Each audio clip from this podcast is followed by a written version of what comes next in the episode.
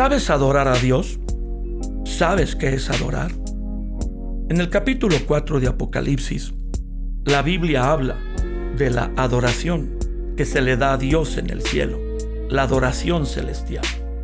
Y dice la Biblia que Dios está sentado sobre un trono, rodeado de seres angelicales, poderosos, impresionantes, que aún hay 24 tronos alrededor de Dios del trono de Dios donde hay ancianos o personas que Dios ha honrado para tenerlas justamente ahí alrededor de su trono.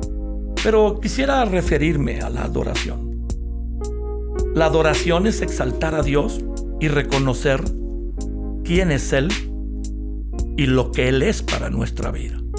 En Apocalipsis 4, versículos 9, 10 y 11, dice la escritura, y siempre que aquellos seres vivientes que rodean el trono de Dios dan gloria y honra y acción de gracias al que está sentado en el trono, al que vive por los siglos de los siglos, aquellos 24 ancianos que rodean con sus 24 tronos el trono de Dios, se postran delante del que está sentado en el trono y adoran al que vive por los siglos de los siglos, y echan sus coronas delante del trono diciendo, Señor, digno eres de recibir la gloria y la honra y el poder, porque tú creaste todas las cosas, por tu voluntad existen y fueron creadas.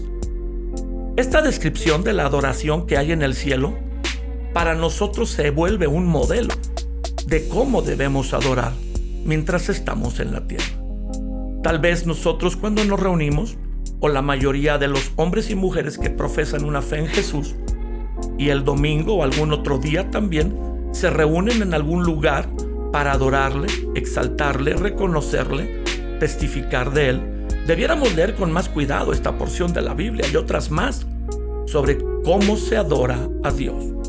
Este pasaje, esta verdad mencionada aquí, dice que a Dios se le adora humillándose, ya que estos 24 ancianos han sido honrados por Dios mismo al ponerlos justo al lado de su trono. Cuando se adora a Dios, ellos se bajan de sus tronos y se postran. Muchas dificultades tiene el ser humano para adorar a Dios con una actitud de orgullo. Muchos de nosotros queremos decirle a Dios que haga, cómo haga las cosas y cómo nos bendiga. Pero realmente cuando estamos en su presencia, cuando le venimos a adorar, nos debemos humillar Nadie puede adorar a Dios sentado en su propio trono. El hombre está acostumbrado a mandarse a sí mismo, en decir, yo soy el rey de mi propio castillo.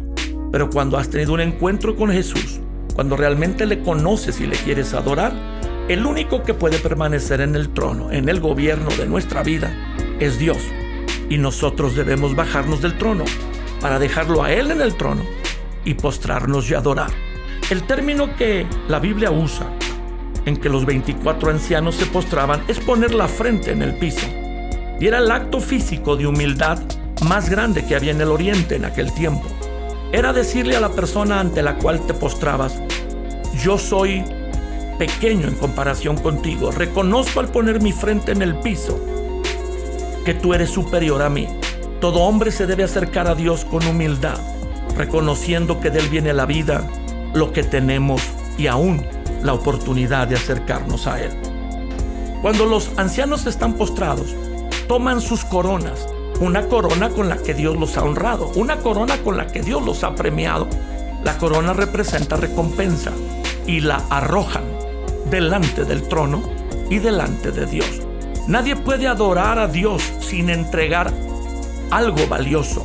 Aquellos hombres, según la Biblia, solo tienen una corona en el cielo no hay dinero, no hay bancos, pero aquello que Dios les ha dado para honrarlos, ellos son capaces de arrojarlo delante de Dios. Cuando vengamos a Dios a adorarlo, arrojemos lo que queremos son nuestros éxitos, las cosas que hemos conseguido, las cosas en las que hemos triunfado, aquello de lo que nos sentimos bendecidos o orgullosos de haber conseguido. En ese acto de humildad, arrojando lo que Dios nos ha dado, es que entonces lo podemos adorar y adorar a Dios representa ser transformados y cambiados cada vez más a como Él es. Adorar a Dios nos engrandece, aunque estemos postrados y humillados físicamente o en el corazón. Delante de Él estamos agrandados al reconocer que de Él viene todo lo que tenemos y ser capaces de dar la recompensa o la bendición que Él nos ha dado, arrojándola a sus pies. Solo Él es digno recibir la gloria, la honra y el poder.